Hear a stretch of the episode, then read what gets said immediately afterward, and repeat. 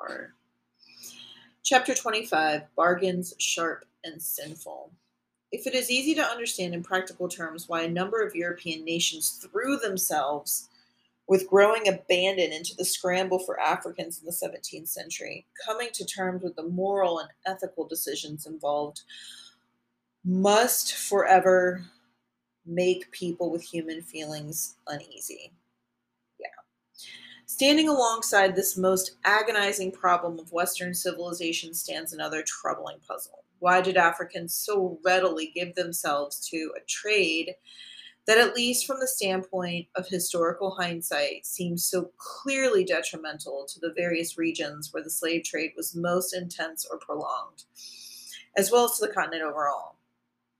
Although the details of the trade in humans varied significantly from region to region, some of the fundamentals involved in this puzzle are consistent. First, among these was a prior and often long lasting history of domestic or internal slavery in the affected African societies themselves. As was common in pre modern times in societies across the world, slaves were seized in war in Africa and defeated rivals and treated as political prizes. The practice of capturing or purchasing slaves in order to put them to work for explicitly economic purposes has also been widely observed. This was the case in the 16th century, both in imperial Songhai and in Congo, for example, where slaves labored on large agricultural estates owned by the royal family and associated elites. It was the case as well on the Gold Coast, where slaves were used as porters along long distance trade routes, hauling gold and ivory to the coast and imported goods inland. As we have seen, the prevalence of the tsetse fly in coastal West Africa and the deadly trypanosome parasite it carried deprived the de- denizens of this region of beasts of burden for portage. So, no cattle, no donkeys, no horses. They all die from infection with the tsetse fly, so can't use them. As Europeans converged on the Gold Coast in search of the metal that gave the area its name, gold, external demand for gold began to exceed the supply, which peaked no later than 1680 and then gradually declined. But by the time this change in export trend lines had occurred, local elites, the abirempon, had already long exhibited well developed tastes for foreign fineries. These were the bases of both their wealth and trade and of much of their social standing. As they strove to sustain their supplies of foreign cloths, Venetian beads, and fine porcelain, silks, sundry manufactured goods, and guns in increasingly high volumes, Africans living along the coast had also gradually come to understand that what the Europeans prized most was black bodies. And for the most part, as long as these captives came from rival neighboring states, leaders of the Balkanized countries along the coast felt little moral compunction about selling them. Mm, I would interject here. Uh, I feel like this is a point where James Lockhart's theory of the double mistaken identity would be very apt. Um, you know, he is sort of framing it saying, like, look, these were the rich Africans on the coast, and they really just didn't care about what happened to the poor other Africans from inland because it didn't really directly affect them. And we know that's true, that rich people don't care about poor people. It doesn't matter, you know, ethnic solidarity or what have you. It's class warfare, it's its basis. However, James Lockhart postulates this theory that when we think of slavery as a term and we think about how many different Africans actually used the system of slavery, the way Africans viewed it, used it, used the labor was very different than what evolved over the time of chattel slavery when they were selling Africans into the economic systems of Europeans or other Africans. They may not have completely fully understood the extent to which they were dehumanizing uh, these individuals. Um, so where they could be seen as as chattel. Now I don't know, maybe maybe Howard French is sort of trying to say this. Like he's he clearly in the previous paragraph was like, look, they didn't have any cows to ship people around, so they were using black people as porters to carry goods. So maybe already in their mind, in some people's minds, and some of their imaginations, they could see black bodies as beasts of burden. Mm, I would counter. This is where you could offer some criticism. Um, to understand this, it is important to consider that in an era when few Africans had made return voyages to Europe, right? Return voyages to Europe, and almost none had any picture of the purposes to which Africans were being put in the New World, little synthetic or unified sense of African identity existed, right? There's no African solidarity here. Because of this, there is no reason to assume any common sense of intra-African solidarity. Solidarity, certainly nothing akin to the shared identity that Africans and members of the African diaspora widely celebrate today, right? Asterisks. Much of the same was true of Native American societies in the early encounters with Europeans. Yeah. So if you don't know much about Native American uh, culture, um, there was a, a, vast difference in uh, tribal organizations and band level organizations. It wasn't that the Pawnee and the Sioux and the Crow and the Blackfeet and the Cherokee and the Seminole and the Algonquin and the Iroquois and that's just listing some of them that they all saw each other as oh we're the same. All brown people are the same. No they saw each other vastly differently different values different languages different products. There wasn't a sense of unity until much much later uh 1800s and even later than that 1900s that's why the term powwow uh, was for the longest time very denigrating because it collapsed all Native Americans, indigenous peoples into this image of the headdress and the powwow, which is much more of a imagery of Sioux culture, perhaps, or um, I don't want to say Navajo because that word is also derogatory. The Dene or the people in their language, um, but now uh, we use terms like powwow or First Nations peoples in order to emphasize uh, ethnic solidarity because in the face of settler colonialism um, there needs to be a sense of banding together to to to fight the oppressor um, on the Gold Coast, like in Upper Guinea, an organized slave trade that predated the transatlantic market had long standing connections to, to Sudanic Africa and to human traffic across the Sahara. But as we will see shortly, even in Central Africa, with its much more tenuous links to intercontinental and long distance trade, pre existing practices of slavery and of the forms of commerce associated with it meant that when European demand strongly manifested itself in the 16th century, local markets quickly responded. A number of competing insights have been advanced to explain the prevalence of slavery in African societies and the debate remains far from resolved. One view has long held that the pre modern con- continent's very low population densities combined with its vast amounts of land made it hard for rulers to assemble large polities with strong central authority. This also notably hindered the collection of regular, appreciable taxation. How many people were under any ruler's command was a key traditional marker of monarchical wealth and power in African's human landscape. But under these circumstances, even put upon or disgruntled members of an extended clan network could often simply opt to move away and reestablish themselves elsewhere. This made it difficult for rulers to exercise repressive measures over extended spaces to enforce their authority. Instead, they often sought ways to incorporate outsiders, including slaves, into their society. Right? So, this is key this is crucial, based on territory.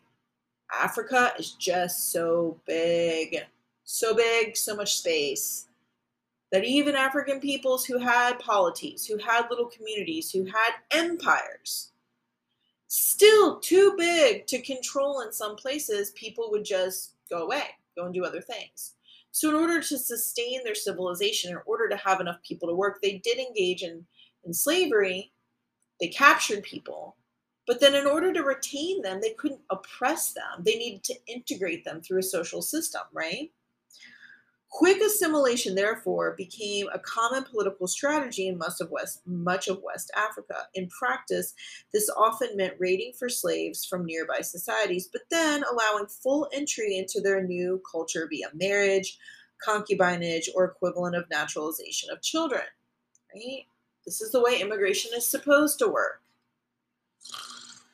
Oh, I can't go down that rabbit hole. Another body of scholarship has long argued that it was the lack of a concept of private land ownership, or at least the common practice of it in many African societies, that encouraged the trade in humans. People themselves thus became one of the most important forms of capital, both living and fungible. I do not know that word. Fungible? Fungible. F U N G I B L E adjective for law, origin, medieval Latin, fungi, of goods contracted for without an individual specimen being specified, able to replace or be replaced by another identical term, mutually interchangeable. Mutually interchangeable, fungible. Like it makes me think like fungi, fungus is and is the mycelial network, which breaks down and makes things interchangeable. That's how I can remember fungible. That is, I don't know how I feel about that word. That is a rather random word. Um, both living and fungible. Okay. We have already seen how slaves were used as capital in trade with Europeans, a pattern whose spread may have been eased by pre-existent notions of peoples as capital. The historian John Thornton writes, John K. Thornton, you should read him. I think his stuff's in the canvas shell, African Africans. Um, quote, slavery was widespread in Atlantic Africa because slaves were the only form of private revenue producing property recognized in African law. By contrast, in European legal systems, land was the primary form of private revenue producing property, and slavery was relatively minor. Indeed, ownership of land was usually a precondition in Europe for making productive use of slaves, at least in agriculture. Thus, it was the absence of landed private property, or to be more precise, it was the corporate ownership of land that made slavery so pervasive an aspect of African society. Absence of landed private property. Or more precise, it was the corporate ownership of land that made slavery so pervasive an aspect of African society. Of course, deep seated European notions that gave primacy to land based wealth did nothing to prevent European plantation societies in the New World from treating African slaves as fungible capital, interchangeable capital items themselves. I don't like his use of the word fungible here. I'm just, I don't like it. The documentary record of the details of slave practices and especially of slave trade volumes is unfortunately scant for the era preceding the arrival of the Portuguese and other Europeans for much of the African continent. Because of the intensity of European interest in Gold Coast, however, a great deal is known about the commercial and political interactions between local elites and the outsiders. In order to build their fortified structures along the seafront and generate sufficient volumes of trade to justify their efforts, the Europeans were sucked into increasingly heated competition among themselves. This took the form of paying frequent fees for the rights to establish or operate their commercial outposts, as well as offering what were called dashes, a steady stream of putative, putative, putative, putative gifts. I don't even know that word. Putative. Good grief putative. Put putative, putative, generally considered to be reputed to be. Reputed to be. Putare Latin, late Middle English from the Old French puta, putatif. I'd really like to see this in a sentence. Putative. Generally considered to be, generally considered reputed to be. Okay, generally considered or reputed to be. City stream of putative gifts aimed at securing the elusive commercial loyalty of local leaders in a highly fragmented political environment. So it's the beads and the cowrie shells, is what he's referring to. But this was not the end of the Europeans' troubles. Even after trade had been established, Europeans were faced with a scene of unremitting commercial competition among themselves, as African elites, logically enough, sought to maximize their own benefits of the trade. Yes. During the peak era of the gold trade, as much as two thirds of all the merchandise that European nations sold in Africa was traded along the 300 kilometer long seaboard of the Gold Coast. This included no less than 85% of all the textiles shipped by the Royal African Company to West Africa. Demand for foreign goods was so stout that no single European power could remotely satisfy it entirely through its own production. As the historian David Eltis has observed, quote, as late as the 1680s and into the 19th century for some items, the English obtained iron bars, spirits, and wide range of textiles and hardware that they traded in Africa and the Americas from foreign suppliers, not from their own manufacturers. On the Gold Coast, to cite just one example, the European cloths in greatest demand were linen items known as slatias, which was a local corruption of Silesia, their other source. I don't know. The booming foci of the slave business along this stretch of the seaboard, in other words, had become important stimuli for circuits of exchange within Europe. This represented a deepening of a process we first saw with Portugal and its African trade beginning in the 15th century, where ties with the continent helped propel European integration. In the case of the Royal African Company, about one half of the merchandise is traded with African societies in the pursuit of slaves before 1698 consisted of foreign goods, mostly sourced in Europe. European visitors of the Gold Coast in the early 1600s were struck by the great deal and linguistic diversity of the area. In 1623, Dirk Ruiters, a veteran Dutch trader in West Africa, remarked that every five or six miles one encountered a group that spoke a different language and had different customs. Well before the decline in the gold trade, Europeans, driven by a desire to minimize costs and maximize profits, had begun to seek ways to forge more lasting and exclusive alliances with polities on the Gold Coast, alliances that they must have realized would spur intra African conflict.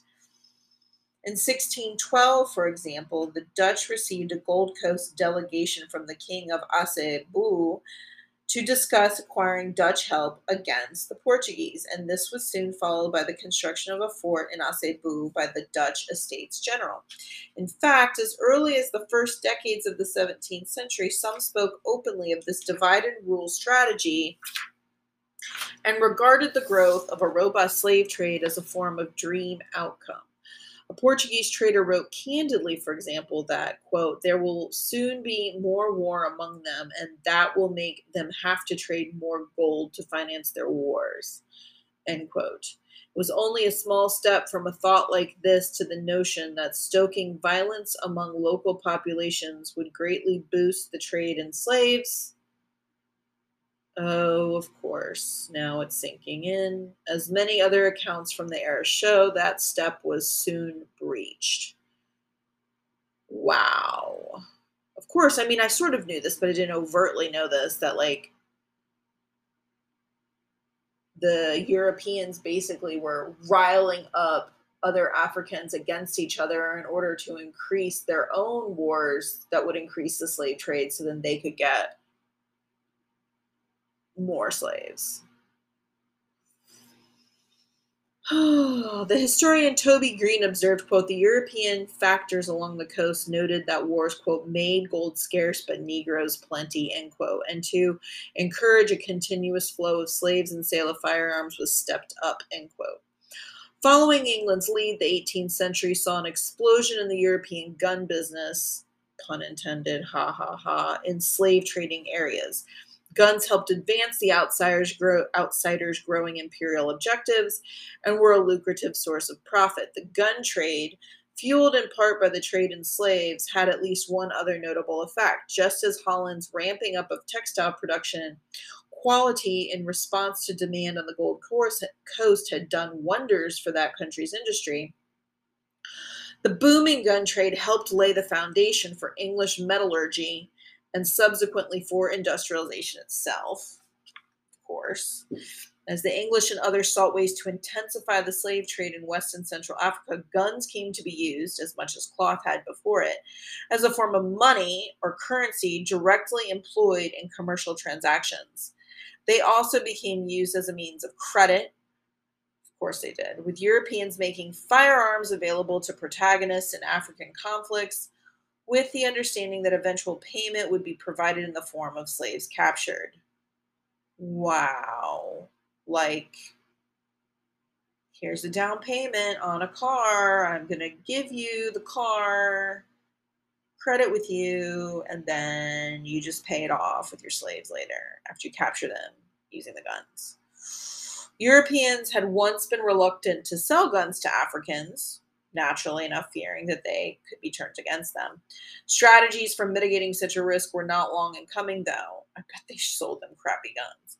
The English and others took to selling low quality or used or domestically refurbished firearms. I'm sorry, I shouldn't be laughing at this. In African markets. Of course they did. Of course they did. Guns of dubious reli- reliability whose average lifespan may not have exceeded one year. Of course they did. Of course the Europeans sold other Africans shitty guns. I don't know why. I had never thought about that. Of course they did. Not only did this limit their offensive potential for challenging outsiders in Africa, but as the historian of firearms Priya Satia has observed, quote, the enormous volume of the trade was driven partly by the need for frequent replacement course it was. Frequent replacement. That's like why refrigerators, you guys don't know this, but refrigerators that were made in like the 50s, 60s, and 70s, they last for like 20 or 30 years. And then people who now make refrigerators are like, well, why would we do that? Because we have a better market. So they make Samsung refrigerators or Whirlpool refrigerators that if you're lucky, they last 10 years and then the parts go out and then you have to replace them. I'm sure, you know, many of you don't really have a long history with buying appliances for your house. Uh, but it makes sense that they quit making good products because why would you want to make a product that lasts forever or that you could fix it cheaply? You know, you want to encourage, you know, a return customer who has to buy a new refrigerator every so many years. Of course. Of course. That's why it's the making of the modern world globalization, industrialization. Sure enough, here and there, Africans began incorporating the use of European guns in their military tactics. In addition, they frequently traded for them by offering up slaves they had captured in localized conflicts, something seen as early as the latter 15th century in the Kingdom of the Congo, whose history lies just ahead. There are plentiful reasons to believe, meanwhile, that many Africans stood to the understood the chicanery, chicanery, chicanery involved in the high volume sales of tricked up goods and were not overawed by European firearm technology until the emergence of a more reliable, higher power, and especially automatic weapons. Of course, they did in the 19th century. If you have not seen the movie The Last Samurai, with Tom Cruise, which Tom Cruise is questionable.